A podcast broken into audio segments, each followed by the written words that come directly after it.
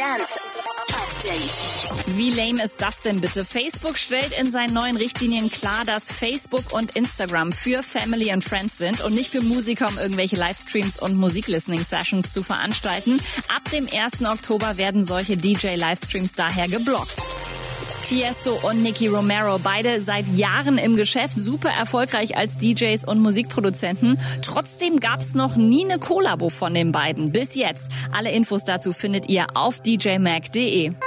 Fortnite startet am Samstag eine neue Ingame-Konzertreihe. Nachdem Marshmallow, Travis Scott und Diplo ja schon in Fortnite performt haben, startet übermorgen eine neue Trilogie mit exklusiven Konzerten am 12., 19. und 26. September.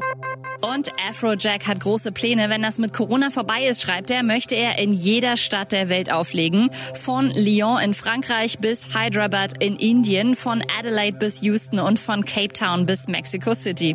Update mit Claudi on Air. Jetzt auch als Podcast. Für tägliche News in deinem Podcast-Player. Abonniere I Love Music Update.